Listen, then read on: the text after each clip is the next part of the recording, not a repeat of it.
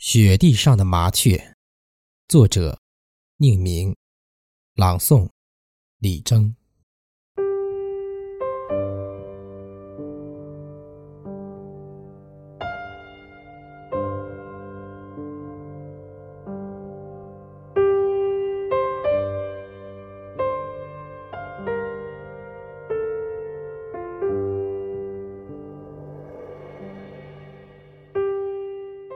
寒冷中，觅食的麻雀，三三两两，把灰秃秃的心情点缀在洁白的雪地上，像白纸上洒落的几滴墨。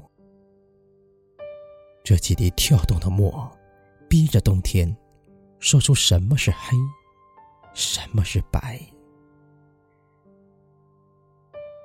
低响，河流从不肯停下脚步，一声低响。岸上的树影也拽不住他波光粼粼的衣裳。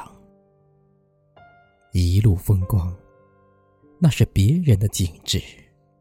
能够收留河流的人，一定有海的胸膛。